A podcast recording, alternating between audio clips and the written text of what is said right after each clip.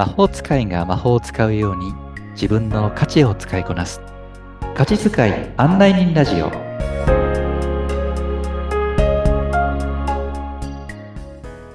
価値発見コーチのシュウです。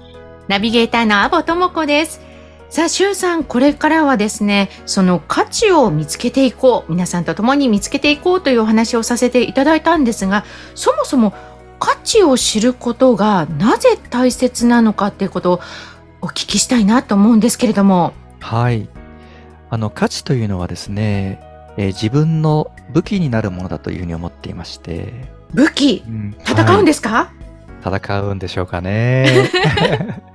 まあ武器、それともう一つは、はい。あの、自分自身の土台ってええいうんでしょうかね。はいうん地盤というんでしょうかね。うん、うんなので、この二つの観点から価値を学ぶというのは大切かなと思っています。価値を知るということがね、大切だなと思っています。うんうん。今日はですね、その中でええ土台というところ、基盤じというところをですね、中心に話をしていきたいなと思っています。うん価値の基盤ですね、うん土台。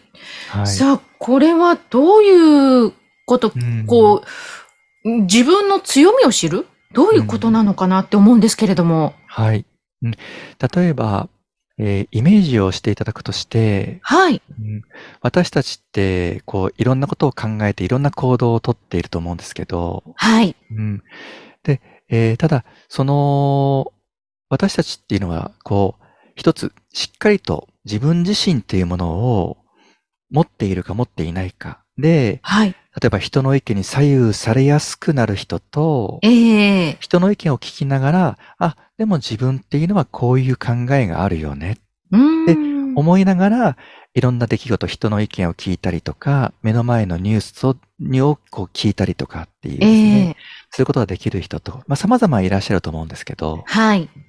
そういう中で、えー自分のしっかりと土台を作っていくというのは、自分のその考え方の土台をしっかりと作っていくということにつながってくると思っています。うーん。うん。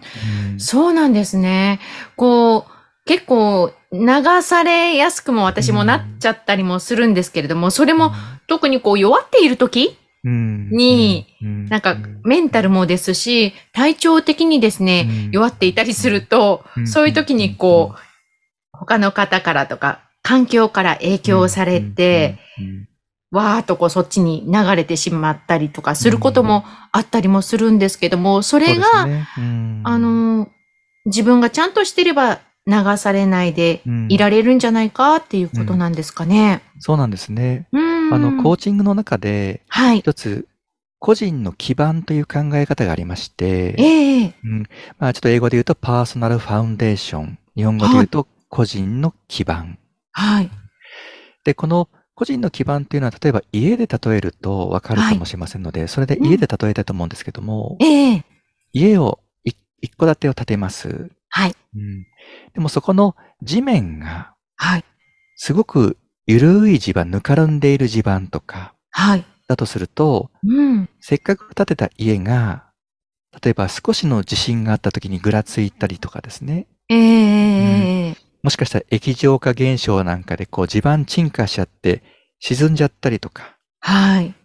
そんなこともあるかもしれないので、土台ってとても大切になってくると思うんですよね。そうですね。うんあの、杭をですね、深いところまでう打ち込みたいなって思います。うんうんそうですよね。うん、一戸建てじゃなくても本当にビルだったりすると、こう工事現場に行ったりするとね、ね。もうすごくしっかりと地盤を整えていくっていうことがあります。で、同じように人もですね、はい。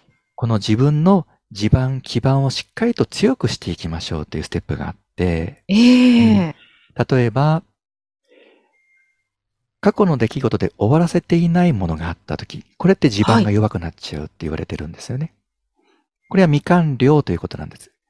過去の経験で終わらせていない、はい。あの、心残りのあることとかですね。うん心残りのあることっていうことですか。はい。なるほど。だからそういったものを終わらせましょうといううんアプローチとか、ええあとは満たされないニーズというのがありまして、うん満たされないニーズ。はいはい。これは何かというと、自分自身がもっともっと、え認めてほしいのに認めてもらえていない状況とかですね。ええあとは欲しいものがあるのにその欲しいものは手に入っていない状況とかですね。うーん。そういうのを満たされないニーズと言って、こういうのもちゃんと満たしてあげましょう。できることならば満たしてあげましょうっていうアプローチもある中の、うーん。でもう一つ個人の基盤を強めていく、パーソナルファウンデーションを強めていくステップにはい。価値の発見、価値の強化というのがあるということになります。ええ価値の強化。はい。うん私、が今回その3つあるうちの一つに話を絞っているのは、はい。これがポジティブな前向きに人生を生きていく上での武器になるものだから。うですん。なので価値というものを知るということは自分自身の土台を強めていくためにとても大切なものでもあり、ええかつさらに未来に向けて進んでいく中でしっかりと自分のポジティブな思いで、えー未来に向けて立ち向かっていくための武器になる。っていうことになります。そうだったんですね。こう、うん戦うって、むやみやたらに、こう、人を傷つけるとか、そういうことではなくって、うんっていうことなんですね。こう、切り開いていく。うん。そういう強いものになるよっていうことなんですね。そうなんです。ええなので、逆にえ今みたいなお話、まさにこうおっしゃっていただいたので、ええそこに少し肉付けをしますと、はい。自分自身に対して、さあ行こうよ、うん。言える。もの、うん。自分に対して投げかけていく武器うん。ですね。うん。自分自身を応援してあげないと、ね、一番自分のこと分かってるのはもしかして自分かもしれないですしね。そうなんです。うん。例えば、これから未来ってまだわからないものですので、ええ。未来に思いを馳せると人は不安になったりとか、ちょっと恐怖心を持ったりとか、はい。大丈夫なのかなとかですね。はい。うん。あと、未来だけなくてなくても現実世界、今今目の前で嫌なことがありました。はい。嫌なニュースを聞きました。はい。その時に気持ちが落ち込んだりとか、ええ。く。悲しくなったりとか、うん。人によっては怒りが込み上げてくるかもしれない。ええ。人によってはそこから目を背けようと思ったりとか、後回しにしようと思ったりとか。まあ、私よくあります、後回し。ありますよね。うんあるんですよね。うん。そう。そういう時に、価値、価値って、例えば楽しいことをで自分自身の本当の自分からエネルギーが湧いてくる。はい。うんその時のエネルギーを使って、その逃げたくなっちゃうなとか、ちょっと顔を背けようかなと思う時に、うん、でもちょっとここで、え、この見方、自分自身の価値とリンクさせると、あ、こういう考え方できない？ええ。って思うと、あれ？さっきまでちょっと全然もう歯向かうようなことができないと思っていたのに、あれ？立ち向かっていけるかもとかですね。うーん。そういうエネルギーが湧いてきたりとかああ。するんですよね。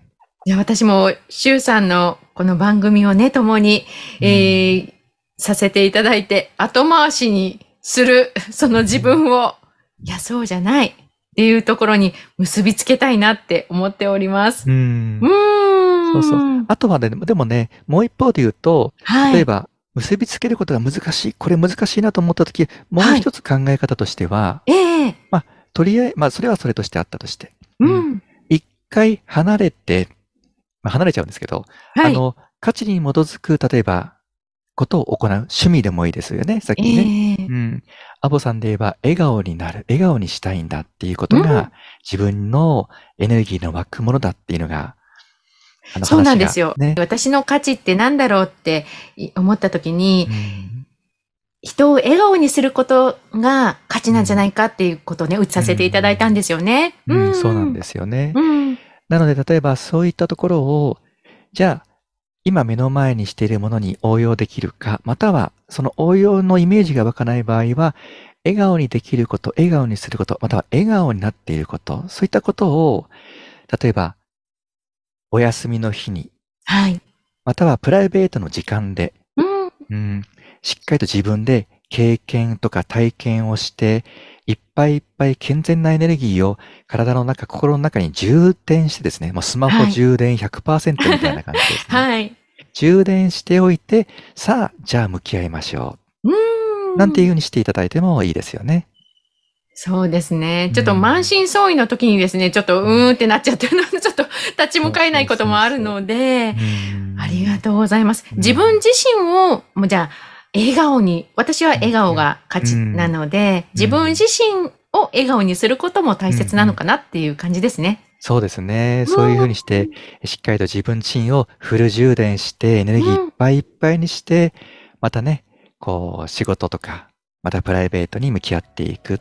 うん、そういったことも価値遣い、価値、価値の武器にして歩んでいく一つのコツかなと思ったりしています。ありがとうございます。さあ、このようにですね、皆さんも自分の価値を知る旅、これからも続けていきましょう。さあ、そして、シュウさんの情報は番組の説明欄のところに記載してありますので、ぜひ皆さんご覧ください。さあ、次回も楽しみにしていてください。シュウさんありがとうございました。ありがとうございました。